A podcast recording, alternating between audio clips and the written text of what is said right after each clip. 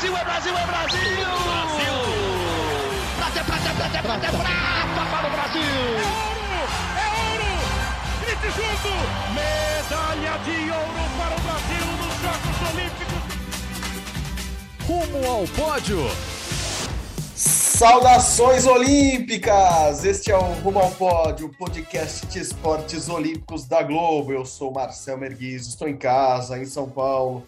Hoje, terça-feira, 21 de dezembro de 2021. Ó, oh, que número, que número. Para quem gosta dessas combinações, agora faltam apenas 947 dias para a cerimônia de abertura dos Jogos Olímpicos de Paris em 2024 e faltam também 44 dias para a cerimônia de abertura dos Jogos Olímpicos de Inverno em Pequim. E comigo hoje de novo, mas na casa dele, claro, agora, quase véspera do Natal. Bom dia, boa tarde, boa noite, Guilherme Costa, tudo bem?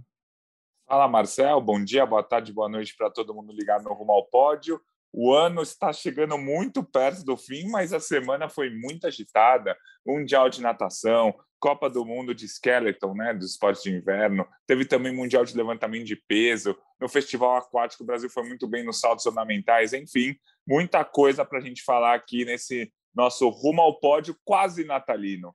Quase natalino, estamos aqui plantados. O que seria um plantão natalino? Plantão natalino seria uma árvore de Natal, Gui? É o que somos neste momento, estamos aqui como prometido, estamos trabalhando e semana que vem, como prometido também, faremos nossa retrospectiva deste ano olímpico que foi espetacular para muitos esportes, principalmente para os esportes em que o Brasil foi bem. Eu ia falar principalmente para o Brasil, que foi bem em vários esportes, misturei as coisas, mas vocês entenderam, foi um ano muito bom para o esporte olímpico brasileiro. Traremos nossa retrospectiva ainda na semana que vem, se minha voz deixar, como vocês estão vendo, estou um pouco rouco, é, estava com uma pequena tosse que me incomodou nos últimos dois dias, mas está tudo bem, estou em casa, me cuidando, e se, se rolaram durante a gravação, vocês já sabem que fui eu, não é meu vizinho, fazendo mais obras. Gui, eu sei que a gente tem muita coisa para falar, mas eu vou diretamente para Abu Dhabi, porque o nosso companheiro Paulo Roberto Conde, eu gostaria de dar uma boa madrugada para ele, pois estamos gravando na tarde dessa terça-feira. Mas, Paulo, teve um probleminha que a gente conta melhor é, depois, um probleminha com, com a sua mochila que ficou presa em um restaurante em Abu Dhabi no, na última noite, no último dia, nos últimos minutos que ele passa nos Emirados Árabes Unidos. Ele Infelizmente teve um probleminha com a bolsa dele, ficou presa no restaurante. Ele já vai recuperar, claro. Avisaremos todos nas redes sociais que tudo deu certo é, com o Paulo. Ele está bem, é só a bolsa que ficou esquecida no lugar.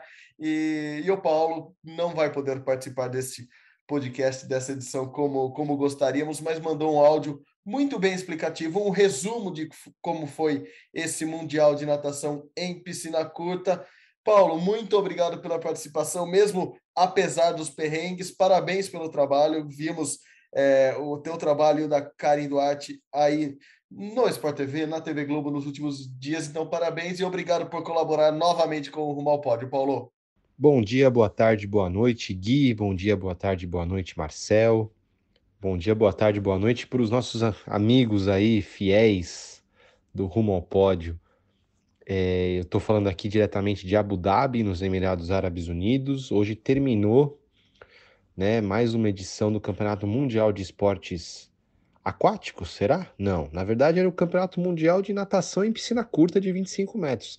Mas esse ano, para dar uma turbinada no evento, já que no ano passado não houve um Mundial de, em Piscina Curta previsto por causa da pandemia do novo coronavírus, a FINA, que é a Federação Internacional de Natação, promoveu o que ela chamou de festival aquático. Então, o que aconteceu? Obviamente, além das provas de natação em piscina curta, também houve a final do circuito mundial de maratona aquática, uma exibição de saltos ornamentais e também a classificatória da high diving, que é aqueles saltos ornamentais lá do alto. Nossa, é 27 metros, até 27 metros né, de, de plataforma é, para o Campeonato Mundial de Esportes Aquáticos do ano que vem, que vai acontecer em Fukuoka, no Japão, em maio.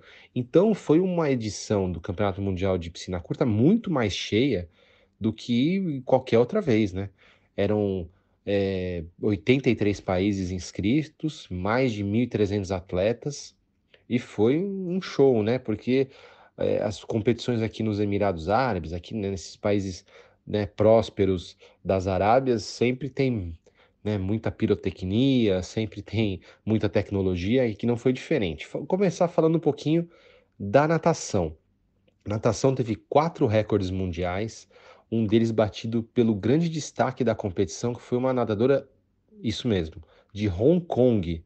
Hong Kong teve a principal nadadora em termos é, de desempenho aqui. O nome dela é, é um nome meio difícil, mas é Shobhan Bernadette Hoggey. Ela é uma nadadora de 24 anos, que ela é radicada nos Estados Unidos, defendeu muito tempo a Universidade de Michigan, é a atual vice-campeã olímpica tanto dos 100 metros nado livre quanto dos 200 metros nado livre, e aqui ela barbarizou. Ela venceu os 100 metros, ela venceu os 200 metros com direito a recorde mundial e também foi medalha de bronze nos 400 metros livres. Livre. Ou seja, a Shobhan é super versátil, uma nadadora que com certeza vai estar tá nos Jogos Olímpicos de Paris, nós vamos ter que prestar bastante atenção nela. Além disso, os Estados Unidos lideraram um quadro de medalhas, com mais de 30 medalhas conquistadas, né, na, som, somente na piscina, e o Brasil teve três medalhas, né? Um ano difícil, um ano de Olimpíada, que muitas vezes depois se torna complicado você dar um segundo ciclo né, de aprimoramento para uma grande competição, mas os brasileiros vieram aqui e ainda conseguiram três medalhas. O destaque foi o Nicolas Santos, de 41 anos, venceu pela terceira vez em campeonatos mundiais em piscina curta os 50 metros do lado borboleta, e o Nicolas com isso chegou a 11 medalhas em campeonatos mundiais em piscina curta, ele só fica uma medalha atrás do recordista brasileiro, que é quem? Adivinha? César Cielo. Então ele fica ali no, no calcanhar do Cielo e o Nicolas disse para nossa equipe aqui em Abu Dhabi que ele não quer parar não. Ele quer ir para 2022, porque em 2022 vai ter um outro campeonato mundial em piscina curta em Kazan, na Rússia, e aí ele quer igualar ou passar o Cezão. Vamos ver se ele consegue. Além do Nicolas, mais duas medalhinhas de bronze. No último dia de competição, prova dos 50 metros na do peito, João Luiz Gomes Júnior, o famoso João Gomes Júnior, foi terceiro lugar né, na prova, mantendo uma tradição aí do Brasil nessa prova. O Brasil sempre com ótimos nadadores no peito, principalmente nessa prova mais veloz de 50 metros. O próprio João já tinha levado duas medalhas nos 50 metros do peito e no Mundial em piscina longa, piscina olímpica. Ele medalhou com a prata em 2017 em Budapeste e com o bronze em 2019 em Gwangju, na Coreia do Sul. E agora ele também leva uma medalhinha no 50 peito em piscina curta. O João, depois da prova, se emocionou, disse que pensou em parar de nadar depois de não conseguir a vaga para as Olimpíadas de Tóquio, né? um atleta de já 35 anos, mas foi motivado ali por amigos, pelos companheiros de treino, pelos treinadores, falou: não, vou tentar dar mais um tiro e deu muito certo. Sai de Abu Dhabi com uma medalhinha. E a outra medalha, que na verdade eu estou falando por último, mas foi a primeira que o Brasil conquistou, foi no revezamento 4 por 200 metros nado livre. O Brasil foi bronze, defendia o título mundial que havia conquistado em 2018. Naquela ocasião tinha batido o recorde mundial da prova, só que agora consegue se manter entre os primeiros em terceiro lugar. Né? Então, esse é um resumo das piscinas, o que de principal aconteceu. E vamos dar uma passadinha rápida por, pelos outros esportes, já que foi um festival aquático, né? No segundo dia de competição, Ana Marcela Cunha eh, venceu. Ela, ela, ela venceu e não venceu. A Ana Marcela chegou em segundo lugar da prova, dos 10 quilômetros, numa, na Bahia de Iás, que é uma, é um, uma região aqui que eles chamam, eles têm umas ilhas, né? Então tem a ilha de Iás e aí tem a Bahia dentro da ilha de Iás, a prova foi ali. Ana Marcela Cunha, campeã olímpica dos 10 quilômetros, ficou na segunda colocação nessa mesma distância, só atrás da alemã Leonie Beck. E com esse resultado, a Ana conseguiu conquistar pela quinta vez na carreira o título do Circuito Mundial de Maratonas Aquáticas. É um, um, o circuito ele tem várias etapas ao longo do ano e quem soma mais pontos leva o título.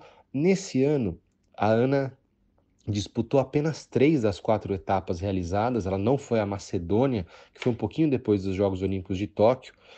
E mesmo assim, mesmo não participando de todos, ela conseguiu o título, ela dividiu o título com a francesa Oceane Cassignol, que ela sim disputou as quatro etapas do circuito, que prova o quanto que a Ana é fenomenal. Das três etapas que ela participou, ela venceu duas, uma em Doha, no Catar, a outra em Eilat, em Israel, e foi vice-campeã da última aqui em Abu Dhabi. Ou seja, a regularidade dela é assustadora, né? impressionante. E aí, além de levar o quinto título mundial, é, ou melhor dizendo, o quinto, o quinto título do circuito mundial, a Ana também foi eleita pela sétima vez a melhor maratonista aquática do planeta. Sétima vez, sim, é verdade. Além disso, o técnico da Ana, Fernando Pocente, foi eleito mais uma vez o melhor técnico do mundo em maratonas aquáticas. É, e para fechar minha participação aqui, amigos Gui e Marcel, o Brasil foi bem também em uma modalidade que a gente não está tão acostumado, mas que é bom se acostumar. Os, é, perdão, até, até eu ia falar, porque merece até uma pausa de reflexão como o Brasil tem crescido nos saltos ornamentais graças a um rapaz chamado Cauã Pereira, um piauiense radicado em Brasília, só 19 anos. O Cauã conseguiu uma façanha, ficou entre os 10 melhores, ficou na décima colocação na plataforma de 10 metros, que é a modalidade mais badalada dos, dos saltos ornamentais. Nos, nas, nos Jogos Olímpicos de Tóquio, fez história e está provando que vai brigar por coisas muito grandes aí no futuro, eu diria até no presente. O Cauã foi para o Campeonato Mundial Júnior, ganhou quatro medalhas, uma delas de ouro, e aqui ele conseguiu um título também com a equipe brasileira, já que era uma, uma modalidade de exibição, mas mesmo assim foi muito legal.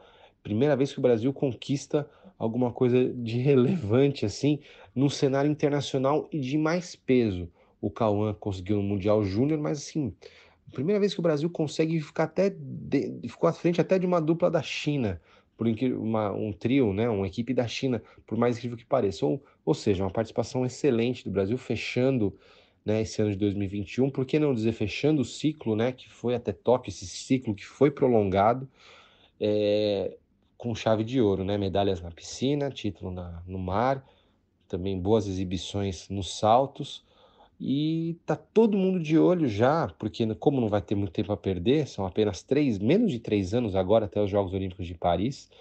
É, todo mundo de olho no Campeonato Mundial de Esportes Aquáticos de Fukuoka, em maio, porque diferentemente do Campeonato Mundial de Piscina Curta, que é um evento especificamente da natação e que nesse ano houve uma exceção e todos os e vários várias das modalidades, melhor dizendo, foram reunidas, no Campeonato Mundial de Esportes Aquáticos, aí é um campeonato geral que você tem natação, nado artístico, saltos ornamentais, polo aquático, maratona aquática, é um festival de modalidades.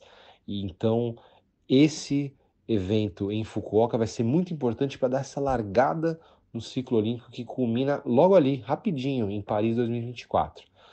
Amigos, foi isso. Eu agradeço muito pela participação, sempre uma honra. Um abraço para o Gui, para o Marcel e para todos os ouvintes do Rumo ao Pódio. Até a próxima. Bom, abração para você também. Feliz Natal. Se você não chegar a tempo de eu te dar um abraço virtual aqui no Brasil, eu acho que vai chegar. Mas Feliz Natal, Paulo, que a mochila esteja já em suas mãos quando você ouvir este podcast. Gui, o, o Paulo deu um, um, belo panorama de como foram esses últimos dias lá em Abu Dhabi. O Brasil saiu com com três medalhas. Ele também comentou dos saltos. Enfim, vamos esmiuçar um pouquinho isso que o Paulo já falou para nós. É, a grande, vamos começar pelo Brasil. Assim, o, o Brasil foi bem nesse mundial. É, como você avalia a participação brasileira no mundial de piscina curta lá em Abu Dhabi, Gui? Ó, não vou dizer que o Brasil foi bem. O Brasil foi aquele nota 5, 6, passou de ano, mas não, não teve aquele desempenho histórico que o Brasil já teve em outros mundiais de piscina curta. Por exemplo, em 2014, o Brasil foi líder do quadro de medalhas do Mundial de Piscina Curta. Na ocasião, foram sete medalhas só de ouro.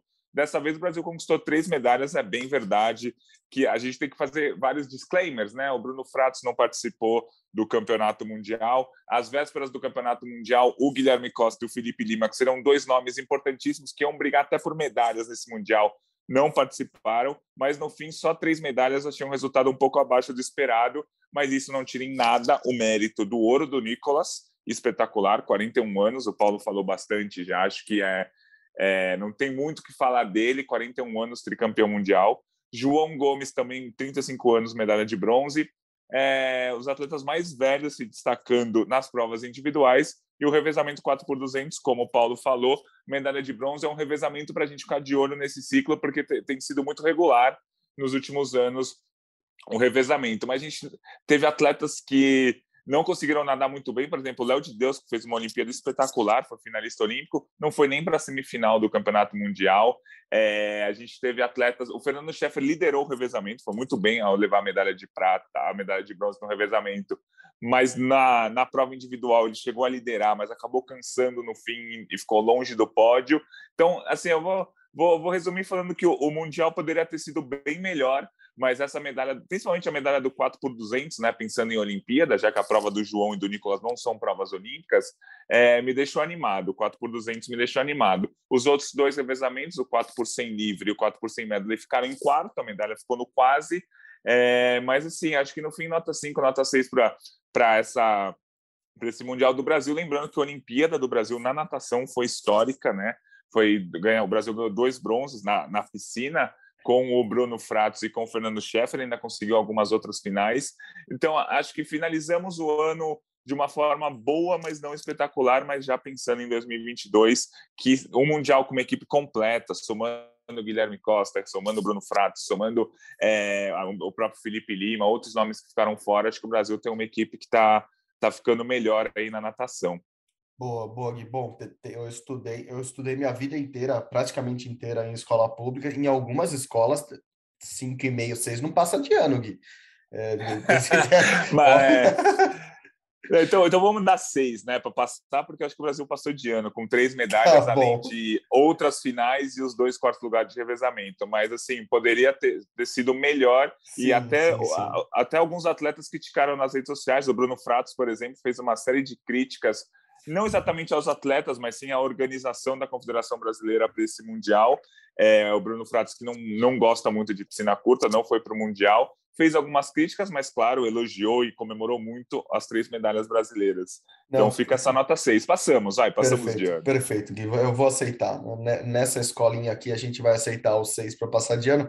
É, eu só vou dizer o nome dos, do, dos quatro garotos, não, alguns nem tão garotos do revezamento 4 por 200 livre, que foi, que foi bronze no Mundial, Fernando Scheffer, Murilo Sartori, o Kaique Alves e o Breno Correia, e nas eliminatórias ainda o Leonardo Santos nadou. Então, concordo com você, eu acho que é, é, o, é o que a gente tem que olhar agora. Claro que o Bruno Fratos continua sendo nosso líder ali da banda da natação, mas esse, esse, esses meninos dos 200 metros, eu acho que são são a esperança do Brasil. Assim, eu gosto muito do Murilo Sartori, ele que agora foi, foi estudar e, e, e competir lá no Universitário Americano, então é, eu acho que é alguém para a gente ficar mesmo muito de olho. E, e, uma coincidência, né? Você comentou disso, Paulo também, o Nicolas e o, e o João Gomes, é, ambos ganharam medalhas em provas que não são olímpicas, ambos também não foram para a Olimpíada, né? não conseguiram a vaga em outras provas. É, isso meio que mostra um pouco essa diferença, né, que a gente sempre comenta no Mundial de Piscina Curta, para o Mundial de Piscina Longa, que é o de 50 metros que acontece o ano que vem em Fukuoka, aliás, está chegando, é em maio já, então é, é, um Mundial que chega logo, logo, é, esse Mundial de Natação ano que vem, ano que vem que tem muitos e muitos mundiais. É, eu também vi hoje nas, nas redes sociais, que eu vi que você comentou do, do desempenho do Brasil, é, o Brasil já teve desempenhos espetaculares mesmo, de 10 medalhas em mundiais de piscina curta, é, nos últimos anos, oito em 2018, por exemplo, mas o coach Pucialdi, que foi nosso comentarista por muitos anos aqui no Sport TV, é, lembrou que nos mundiais em que, que ocorrem, né, pós-Olimpíada, mundiais em anos olímpicos, o Brasil vem mantendo essa média. Foram três medalhas agora em Abu Dhabi 2021, três medalhas em Windsor 2016 e três medalhas em Istambul 2012. Então, é o Brasil mantendo uma média ali, claro que em outros anos o Brasil tem um desempenho muito melhor e acho que vale, vale a crítica, assim, vale o, o olho aberto ali para a natação brasileira. E, e, como você previu muito bem, o, o Paulo previu, acho que o grande destaque era mesmo o Nicolas Santos, não tem como desprezar um, um nadador de 41 anos. Ele não bateu o recorde, ficou chateado, mas se tornando o mais velho campeão mundial de todos os tempos. Desde quando mesmo ele é o mais velho, Gil? Você faz matéria com ele desde quando? Eu fiz em 2014 a minha primeira matéria com ele no Mundial de Doha, em piscina curta, que ele, ele foi prata, se não me engano, e aí já virou o mais velho da história ir ao pódio, em 2014. Agora ele, ele já deu F5 nesse recorde em 2015, depois em 2017, em 2018 e agora em 2021, é, alternando né, mundiais de piscina longa e piscina curta. Ele falou que quer mais também. O Nicolas falou que vai querer participar no ano que vem. Ano que vem tem dois campeonatos mundiais, né? O de piscina longa, que é o mais importante, né? A comunidade da natação fala que é o mais importante, vai ser em maio, como você disse, no Japão, e o de piscina curta, que vai ser em dezembro. Então, 2022 com dois campeonatos mundiais e quem sabe com o Nicolas duas vezes no pódio e atualizando, dando F5. É, com 42 anos é, no Mundial de Longa, né? Acho que no Mundial, no mundial de Curta. No Mundial de Longa aqui em maio, acho que ele ainda vai ter 41. Mas, claro, já vai estar mais velho do que ele é hoje. É, isso não tem como, ele vai envelhecer todos os dias até lá. Gui. Quem envelhece, envelhece bem na, na piscina, mas também na, nas águas abertas, seja em rio, seja em mar, seja em Bahia, seja onde for, não a Bahia dela de Todos os Santos, mas as Bahias por aí, como a de Tóquio, é Ana Marcela Cunha. O Paulo explicou, não, não, não foi bem no Mundial de Natação que ela participou, né? Mas teve circuito mundial ali, logo no, inicio, no iniciozinho em Abu Dhabi, ela foi eleita de novo, Gui, a melhor nadadora de águas abertas, de maratona aquática do ano. Eu acho que essa é uma consolidação que a gente vai, vai ouvir por alguns anos ainda, porque a Ana Marcela, apesar de ter 225 participações olímpicas, ela deve ter uns 25 anos ainda. Então, vamos ouvir muito falar de Ana Marcela Cunha dominando a, a maratona aquática, né, Gui? Com certeza, né? Marcela Cunha já participou de três Olimpíadas, né? 2008 ela foi quinta colocada quando ela tinha só 16 anos é, em 2008. Aí em 2012 ela não conseguiu a classificação, em 2016 ela terminou em décimo e agora em 2021 ela foi medalha de ouro. E esse ano 2021 é, realmente foi espetacular para ela, porque como o Paulo disse, ela foi é, campeã do circuito mundial né? Terminou em primeiro no ranking, foi eleita pela sétima vez a melhor nadadora. Uhum. Ela foi campeã olímpica, claro. Então a, a, a carreira dela, ela atualmente está com 29 anos. A carreira dela, ela já tem um ouro olímpico, um ouro em Jogos Pan-Americanos, um ouro em Jogos Mundiais de Praia, 27 ouros em etapas da Copa do Mundo. É, cinco vezes ela terminou o ano em primeiro lugar, né? foi campeã do circuito mundial. Sete vezes ela foi eleita a melhor atleta do ano. Ela só tem 29 anos. Com certeza ela vai até Paris 2024 e depois não duvido nada que ela vá até 2028. Acho que já tem até uma discussão é, se ela já é não só a melhor atleta da história do Brasil de natação, com certeza ela é, mas como a, uma das melhores, se não a melhor atleta de águas abertas da história. Sim. Ela está se consolidando para se tornar isso é, dependendo dos resultados nas próximas competições. E eu não falei na lista de conquistas, ela tem 11 medalhas em campeonatos mundiais. É, lá em Tóquio, eu estava na prova da Ana Marcela e logo depois da prova dela, o Possente, o técnico dela também, que é super exigente, é um cara que tem muito na mão ali o, o treinamento da Ana, falava já disso, assim, que ele já acha que ela é, é, a maior nadadora de todos os tempos, que seria essa a discussão daqui para frente, mas para isso ela ia ter que conquistar mundiais, ia ter que conquistar mais para se consolidar. Que o que ela tem já coloca ela nessa prateleira de melhor de todos os tempos, mas que ela precisa dessa consolidação. Então ela precisa ganhar tudo, sabe aquela história? Ganhar tudo de novo para mostrar que é a maior de todos os tempos. E daí, poderia ser só a frase de um técnico que trabalha com ela há muito tempo, mas na apresentação da Ana na coletiva de imprensa agora, antes desse, dessa etapa que, que fechava o circuito mundial Abu Dhabi, o apresentador, e era um evento FINA, né? Então é um evento mundial, internacional, é, a apresentou assim. Ela foi anunciada como a melhor nadadora de águas abertas de todos os tempos, Ana Marcela Cunha. Então, acho que já tem um reconhecimento da, da comunidade internacional da natação que ela é a maior de todos os tempos, mas é isso, assim. Quer ser amado todos os tempos, quer ficar consolidado e quer que as outras nadem atrás de você, aproveita que é jovem e ganha de novo, ganha o biolímpico, ganha mais um mundial, ganha mais um circuito. E é, é, é isso que ela está fazendo, me parece, com muita vontade de ganhar tudo de novo, e isso com certeza vai deixá-la no panteão, para homenagear nosso amigo Paulo Roberto Conde, que sempre gosta dessas palavras, o panteão das melhores de todos os tempos, a mais laureada de todos os tempos. Agora o Paulo ficou orgulhoso do, do, do, do, do, irmãozinho dele aqui. E só para concluir esses monte de números do, do, do Mundial de, de, de, piscina curta, com, com, com, esse, com esse resultado desse ano, essas três medalhas, o Brasil é, fecha a participação é, nesse ano. Então, conclui os Mundiais de Piscina Curta com 23 medalhas de ouro, 9 de pratas e 23 de bronzes, isso em piscina curta. Então, soma rapidinho ainda mais 50, quase 60 medalhas. Em mundiais de piscina curta, o Brasil tem nove ouros, dez pratas e nove bronzes, quer dizer, menos de 30 medalhas. É, dá um bom parâmetro de como tem essa diferença é, e como o Brasil vai bem na curta e não vai tão bem na longa. Aliás, outro detalhe que eu, que eu vi é, acompanhando o Mundial, e você falou muito disso sobre o Nicolas Santos, só voltando nele, para não esquecer, é, a, o tal do nado submerso, né? O, o Nicolas conseguiu nessa final para ganhar o ouro, ele fez exatamente os 15 metros de nado submerso. Se ele crava, né? Assim, isso é muito treinamento. Claro que ele só treina para essa prova, ele é especialistazaço nisso, mas ele, ele faz o nado submerso exatamente no limite da regra, ou seja, ele nada mesmo, braçada e pernada ali, apenas 10 metros da prova. Então, mostra muito como, como o Nicolas se aprimorou numa prova, num estilo, num tipo de piscina, e por isso ele é esse campeão tão exaltado que a gente vive falando aqui. Você tinha destacado isso, eu lembrei isso hoje, ontem, quando eu vi a prova, eu lembrei disso, falei, pô, o Gui tinha dado esse toque já, o quanto é importante estar ali nadar exatamente todos os adversários dele é, saem da água, né? Saem debaixo da água um pouquinho antes do, dos 15 metros e ele continua lá até o limite da honra, até onde a regra permite, Gui. E para fechar esse pacotão aquático aqui, o Paulo falou, não era um mundial de esportes aquáticos, que é o, o de Fukuoka ano que vem, mas também teve é, a, a, a, competição de saltos ornamentais e o Brasil foi ouro na equipe mista. É isso, né, Gui? Isso, a equipe mista não é uma prova olímpica, né?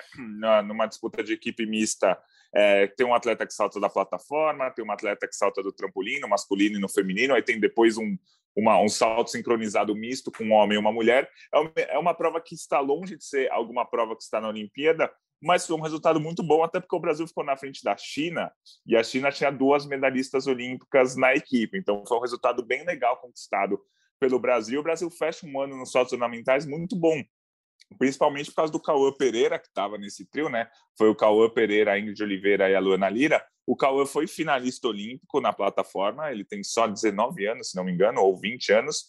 É, ele foi finalista olímpico na plataforma em Tóquio, ganhou quatro medalhas no Mundial Juvenil, que foi no, mês, no fim do mês passado e no começo desse mês, além desse título aí da, da equipe brasileira. Então, os saltos ornamentais do Brasil terminam com por cima aí a gente espera que seja uma modalidade que nesse ciclo o Brasil conquiste medalhas em jogos pan-americanos e comece a brigar por não sei se por medalhas, mas começa a brigar lá em cima nas principais competições dos campeonatos mundiais. Dá para ser top 6, top 5 e até mesmo chegar lá na briga por medalhas com China, Grã-Bretanha e Rússia, que são três, e Austrália também vai, que são três, quatro das principais potências.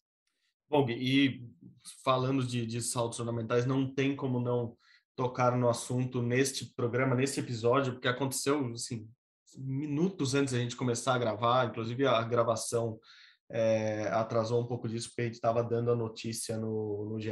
Globo, o Paulo estava participando da apuração também.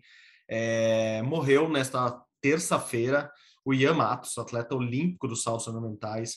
Ele estava quase dois meses internado por conta de uma infecção pulmonar.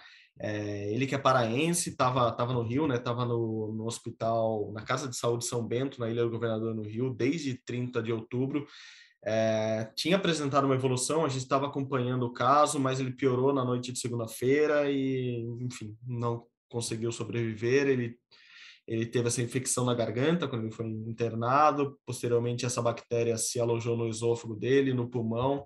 Então, nossos sentimentos aqui, nossos nossos abraços a toda a comunidade dos saltos ornamentais. A gente sabe que o Ian era um cara muito, muito, muito querido por todo mundo. É, ele, inclusive, tinha uma luta muito forte é, pela causa, né, pelo movimento LGBTQI+, é, LGBTQIA+, desculpa, é, ele foi um dos primeiros a, atletas de alto rendimento do Brasil a se assumir é, publicamente é, gay, homossexual. Isso aconteceu em 2014. Ele disputou os Jogos Olímpicos do Rio é, e era um defensor da causa e, e, e falava abertamente sobre isso. É, o que era muito legal esse posicionamento dele. Enfim, é, foi-se, é, perdemos Yamatos, então um abraço ao, ao, pessoal dos saltos ornamentais, ao pessoal da, da comunidade aquática brasileira. É, é uma perda triste, um jovem, né? Tinha só 32 anos. É, um abraço para a família, enfim, nossos sentimentos aqui no Rumo ao Pódio. O, é, até o clima do Rumo ao Pódio sempre para cima, né, Gui? Mas não tem como fal não falar desse assunto, ainda mais no, no, no, dia que acaba um Mundial de Piscina Curta, com o Brasil indo tão bem no, no, nos saltos ornamentais também lá em Abu Dhabi. Então fica nosso abraço a todos os familiares e amigos do Ian. Quer falar alguma coisa, Gui? Não, é, acho que você falou muita coisa já sobre o Ian, um cara que era super legal, todas as entrevistas que a gente fez com ele eram entrevistas muito interessantes, ele tinha é, uma, uma fala muito boa, né? ele construía muito bem os argumentos dele, a, o que ele falava, e acho que é interessante falar é claro que não é só por causa dele que ele fazia parte do movimento bastante do LGBT, LGBTQIA+, e nas Olimpíadas de Tóquio, 45 atletas do Brasil se declararam bissexuais ou homossexuais. O Brasil teve 318, mais ou menos, ou seja, um sétimo da delegação, cerca de 16%, se declarou homossexual. E o Ian se declarou homossexual uns sete anos antes, em 2014, foi um dos primeiros atletas brasileiros é, olímpicos a, a assumirem publicamente que são homossexuais. Então, acho que ele também foi um dos pioneiros nessa luta dentro do esporte brasileiro. Ah, com certeza, com certeza. Acho que pode ter sido mesmo um dos primeiros de alto rendimento ali na Olimpíada de 2016, ali às vésperas. Eu lembro que é, eram pouquíssimos que tinham, é, vou chamar de coragem de, de assumir, porque é, a gente sabe como o preconceito ainda existe na nossa sociedade, como é, é algo horrível que a gente tem que acabar, mas ele estava lá e, e, e, ele, ele se inspirou, diz que falou sobre o assunto por causa de um outro saltador, né? um, um outro atleta dos saltos ornamentais, uma estrela global, o, o, Tom Daley, britânico, que também assumiu publicamente a, a orientação sexual dele é, há algum tempo e acabou inspirando outros atletas, Tom Daley que é, que é, um, que é um ícone do esporte e um ícone na Grã-Bretanha toda.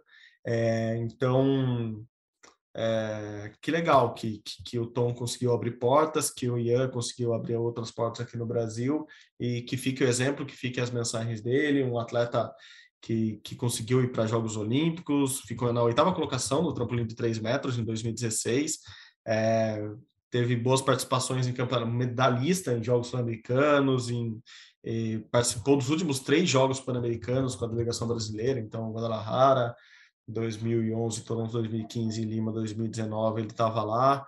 É um atleta grandioso mesmo, 32 anos apenas, muito cedo. A gente perde, o esporte brasileiro perde, mas é, que fique o exemplo que, que a família dele, que o Fluminense, o clube dele, que todo mundo do salto se sinta abraçado nesse momento. É, um momento de reflexão, claro. É, infelizmente, uma bactéria, assim, algo inesperado eh, tirou a vida dele, mas que, que fiquem as, as boas lições dele nesse, nesse finzinho de rumo ao pódio, Gui, é, que a gente falou bastante de, de, de, esportes aquáticos, então fica, fica como uma homenagem para ele aqui também. Bom, para a gente encerrar aqui, é, quase encerrando o ano, nossa, nosso penúltimo podcast do ano, Gui, se abriu o Rumo ao Pódio de hoje falando que muita coisa está acontecendo e muita coisa está acontecendo mesmo. A gente está chegando nas Olimpíadas de Inverno e tem uma brasileira que está indo muito bem, está dando esperança para a gente de sonhar com, com alguma coisa a mais do que só uma participação na Olimpíada de Inverno. Quer falar um pouco da Nicole agora nesse finalzinho de Rumo ao Pódio da semana, Gui? Sim, a Nicole Silveira ficou em nono lugar numa etapa da Copa do Mundo de Skeleton. A gente falou da Nicole algumas vezes nas últimas semanas, porque ela tinha vencido, ela vinha vencendo por exemplo, ela ganhou ouros na Copa América, ela ganhou ouros numa Copa Intercontinental, que eram competições um pouco menores. Agora ela disputou uma etapa da Copa do Mundo. Ali tinha medalhista olímpica, campeã mundial, e ela ficou em nono lugar. Aí a gente já começa a desenhar é, como vai ser a participação dela nas Olimpíadas. Ela já está praticamente classificada, né? Pelo ranking mundial já atingiu a pontuação necessária, falta só a confirmação da lista dos classificados para os Jogos de Inverno. E acho que a briga dela vai ser para entrar no top 10 nas Olimpíadas. Isso vai ser muito, muito, muito bom, porque a melhor posição da história do Brasil numa edição de Olimpíadas de Inverno, em qualquer modalidade, foi a Isabel Clark, que foi nona colocada no snowboard em 2006. Então, ela tem chance de chegar nesse nono lugar, ou melhorar um pouquinho, ou ficar ali por volta dessa posição na Olimpíada agora em Pequim em 2022. A Olimpíada começa dia 4 de fevereiro e a Nicole é uma grande chance, ou a nossa principal chance de entrar nesse top 10. É, é, é muito interessante que ela tem participado de muitos eventos, ela já disputou 13 competições nesses últimos meses, então ela está com um ritmo de provas muito bom e vai manter esse ritmo. Ainda vamos ter outras etapas até chegar à Olimpíada dia 4 de fevereiro. E só para fechar, ela já falou e a Confederação Brasileira já falou que o objetivo para os próximos anos é começar a brigar por medalhas, é chegar no, na Olimpíada de 2026, que vai ser na Itália, como uma candidata ao pódio. Ela ainda não é uma candidata ao pódio para os Jogos de 2022, mas para 2026 ela tem um projeto junto com a Confederação, com o Comitê Olímpico do Brasil, para ir evoluindo pouco a pouco, chegar com chance de medalha daqui a cinco anos na Olimpíada da Itália em 2026. Feito a Olimpíada de Inverno de 2026, que vai ser na região de Milão, então lá para o norte da Itália, onde neva bastante. Aqui no Brasil não neva bastante, mas ó, minha voz continua ruim. Então, por isso mesmo que vou agradecendo aqui por mais essa participação no Rumo ao. Vou tentar me cuidar para que a nossa retrospectiva, a voz esteja um pouquinho melhor e que a gente possa curtir esse Natal bem com, com a família, com os amigos e aproveitando para celebrar que chegamos bem nesse fim de ano mais um ano difícil, mas estamos aqui com desejos de que 2022 seja ainda melhor. Gui, a gente vai se ver, ouvir, falar ainda, mas para os nossos ouvintes, já esse que é o último Rumo ao Pódio antes do Natal. Então, Feliz Natal para você, Feliz Natal para a família e abraço para todo mundo. Até a próxima edição, que já é a retrospectiva. Gui, valeu. Valeu, Marcel. Sempre um prazer fazer o Rumo ao Pódio ao seu lado. No, na semana passada, a gente comentou da Laura Amaro, que ganhou uma medalha de prata no Mundial de Levantamento de Peso. O Mundial seguiu até o começo dessa semana e o Brasil conquistou uma outra medalha com Amanda Schott na categoria até 87 quilos. Então, o Brasil fecha esse campeonato mundial de levantamento de peso no Uzbequistão com duas medalhas, as duas medalhas com mulheres, as primeiras medalhas da história do Brasil no feminino no Mundial de Levantamento de Peso. Acho que foi bem legal essas duas medalhas no Mundial. Marcel, foi sempre um, é sempre um prazer fazer o Rumo ao Pódio ao seu lado e a gente volta na semana que vem com a retrospectiva. Muito bom, Gui, muito bom você ter lembrado nesse finalzinho do levantamento de peso, mais um esporte para você colocar aí no seu termômetro olímpico, esporte que esquentou neste final de ano. É, quero ver você fazer esse termômetro com menos de 50 nomes para a Olimpíada do, de Paris. Agora estamos ficando grande, grande, grande, bem grande, Gui. Agora se vira para botar todo mundo que tem chance de medalha no seu Termômetro Olímpico. Gui, obrigado de novo. Feliz Natal para você, para todo mundo. Como vocês sabem, este é o Rumo ao Pódio, uma produção minha e do Guilherme Costa, que tem a edição de uma galera super legal que eu vou aproveitar para agradecer aqui. Eu vou agradecer mais ainda no último episódio do ano, mas Pedro Suaide, Maurício Mota, Bruno Mesquita, Luiz Fernando Filho, Raira Rondon, muita gente passou aqui trabalhando com a gente neste ano com vários convidados, também como hoje tivemos Paulo Roberto Conde, muitos outros passaram por aqui, então agradeço a todos eles, os que editam e os que participam com a gente aqui no podcast. A coordenação, como vocês sabem, é de Rafael Barros e a gerência de André Amaral. Você encontra o nosso podcast lá na página do GE, ge.globo barra ou no seu agregador de podcasts favoritos. Muito obrigado pela companhia novamente. Saudações olímpicas e Feliz Natal. Tchau, tchau!